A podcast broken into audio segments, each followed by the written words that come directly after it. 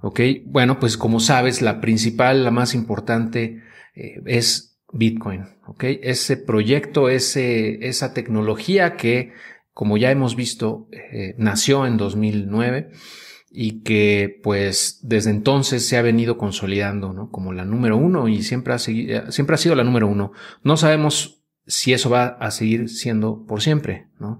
Es probable que en un futuro pueda ser sustituida, desbancada del lugar número uno. No lo sabemos. Hay gente que te diría que siempre va a ser la número uno y que todo lo demás es basura.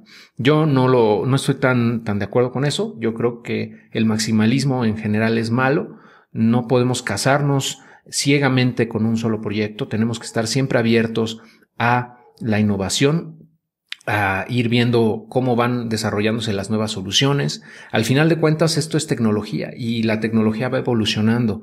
Eh, Bitcoin, sin dudas, es, pues, es un, es un parteaguas, ¿no? Es un hito histórico, es una tecnología que revolucionó y va a seguir revolucionando el mundo, pero puede evolucionar y puede derivarse en otras soluciones que tengan mayor crecimiento en el futuro. Nada más quiero recalcar en este momento que, que, Bitcoin como tal se ha posicionado como una reserva de valor, como el oro digital, por decirlo de alguna manera, eh, pero eh, en realidad no nació así, nació como un sistema de pagos entre personas, que fue derivando y que se fue eh, posicionando en ese lugar, pues sí, eh, y pareciera que la narrativa que tiene, porque al final de cuentas Bitcoin es un conjunto de muchas cosas, ¿no? Es, no nada más es la tecnología, no nada más el código, mm, sino también es toda la ideología, toda la, la eh, el background que tiene histórico, ¿no? De libertarianismo, de, eh,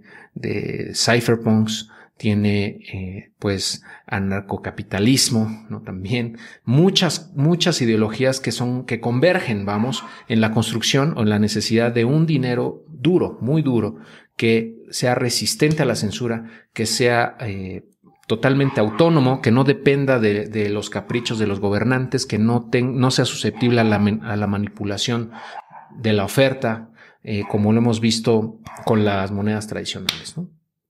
Y es que Bitcoin, como ya hemos platicado en otras ocasiones, es el conjunto de varias cosas. No nada más es el código, no nada más es la tecnología o la blockchain, sino que tiene embebida una serie de conceptos ideológicos, eh, de, eh, económicos también, una cosmovisión, ¿no? Y una visión sobre todo de cómo debería ser el dinero, que tiene que ser libre y que no tiene que estar sujeto a los caprichos de los de los gobernantes o de los gobiernos, por o sea, que no puedan meterle la mano e inyectar más o crear más bitcoins de la nada, que tenga una oferta, por lo, por lo mismo una oferta eh, predecible y, eh, pues fija, ¿no? Topada, que en este caso son 21 millones de, de bitcoin o casi 21 millones, eh, que, que, es también eh, pues muy barato transferir dinero entre personas, que no necesita un intermediario, muchas otras cosas, pero también tiene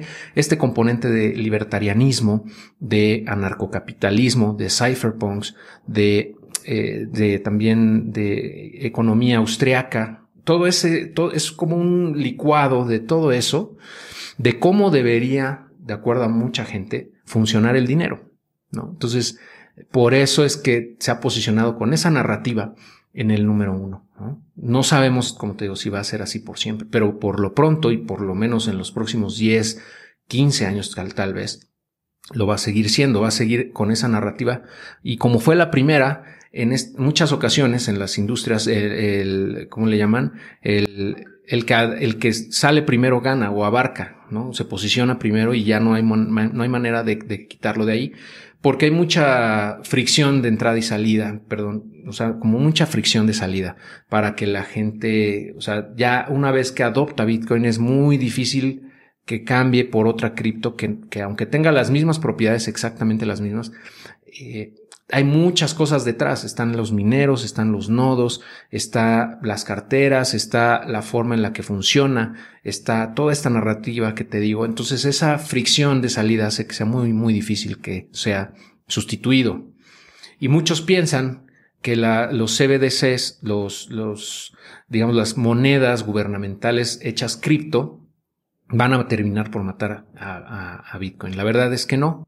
No lo veo para nada viable porque al final de cuentas son justamente lo opuesto a Bitcoin. Las, las CBDCs que están intentando crear, por ejemplo, Estados Unidos, China, etcétera, y en los próximos años muchos otros países lo harán, eh, es, es, básicamente es lo mismo que tenemos hoy con el dólar, el yen, el yuan, eh, el peso mexicano, etcétera, euro, pero hecho eh, con la tecnología cripto, ¿no? O sea, al final de cuentas es un, es, es lo mismo, es una moneda que va a seguirse devaluando, que no sabemos cuál es su, eh, su o sea, su oferta más bien es ilimitada y es a capricho, es la decisión de unos cuantos que están controlando la oferta, eh, es decir, la Reserva Federal, etcétera, eh, y por ende, pues es una shitcoin, ¿no? Derivado de eso, como, como se conoce en el argot de cripto, una shitcoin es una moneda basura, básicamente. O sea, es algo que no sirve, ¿no? Y que se va a terminar por depreciar.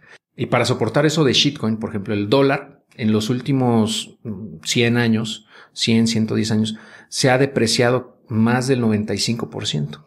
Eh, se ha perdido más del 95% de su valor. Es como si, si hubiese tenido, y si de hecho si hay gráficas donde podemos ver eso, en donde se puede ver que el valor real adquisitivo del dólar se ha venido depreciando históricamente a través del todo el siglo XX y lo que va del siglo XXI.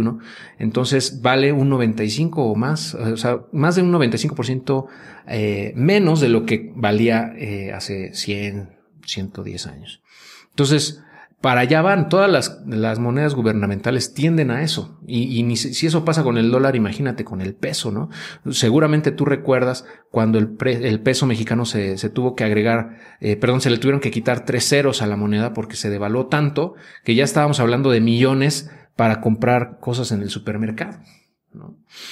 Eh, entonces, bueno, pues así es y así seguirá siendo. Entonces, Bitcoin es la antítesis de todo eso. ¿ok? Es tener un activo que tú sabes que tiene una oferta limitada, que puede ser dinero, y lo es, ¿no? Ya hemos visto por qué es dinero, y que tiene unas propiedades que lo hacen un dinero sumamente duro. Sound money, le llaman en inglés. Eh, entonces, pues eh, es una manera de protegerte de la inflación generada por los países. Y bueno, muchos piensan, y yo, yo coincido en que no es que el eh, Bitcoin suba de valor, porque estamos acostumbrados a ver el precio de Bitcoin en dólares, ¿no? O en pesos mexicanos, por ejemplo, si vives en México. Pero en realidad no es que el eh, Bitcoin o, el ecosistema cripto en general eh, suba de precio, sino que si lo ves bien, si, lo analizas bien, eh, lo puedes ver también como mm, que es más bien que la moneda fiat, o en este caso el dólar, pierde valor versus estos activos. Entonces, el, Bitcoin sigue siendo, un Bitcoin sigue siendo uno, ¿no? es uno solo. Eh, un Bitcoin sigue siendo un Bitcoin, ¿no? no ha cambiado, eh, pero sí cambia su valor en dólares, ¿no? Porque el, el, dólar se ha venido depreciando versus Bitcoin, si lo ves así. Y bueno, eh, hay realmente algunas dudas con respecto a Bitcoin. En lo personal, yo también coincido con ella, con ellas. En el mediano, largo plazo, estamos hablando de aquí a 10 años más o menos, en donde puede que se llegue a un punto en el cual eh, las comisiones que genera la red sean insuficientes para pagarle a los mineros por eh, pues el, proof of work, ¿no? por hacer esa validación de bloques, que es lo que le da la seguridad a la red. Entonces, eh, ¿y esto por qué? Porque cada cuatro años aproximadamente se reduce la emisión de Bitcoin a la mitad, lo que se llaman halvings. Entonces, eh, cuando nació Bitcoin se daban 50, eh, a los mineros se, les daban 50 Bitcoin en cada bloque, cada 10 minutos aproximadamente. Luego, después de cuatro años, en más o menos 2000, 2013, eh, bajó a 25.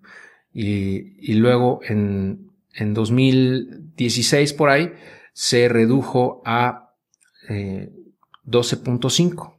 Y en 2020, más o menos, sí, si no mal recuerdo, por ahí en 2020 se redujo a 6.25 y así sucesivamente. Entonces, en 12 años, 14 años, eh, va a reducirse todavía pues, otra vez a la mitad, tres veces más.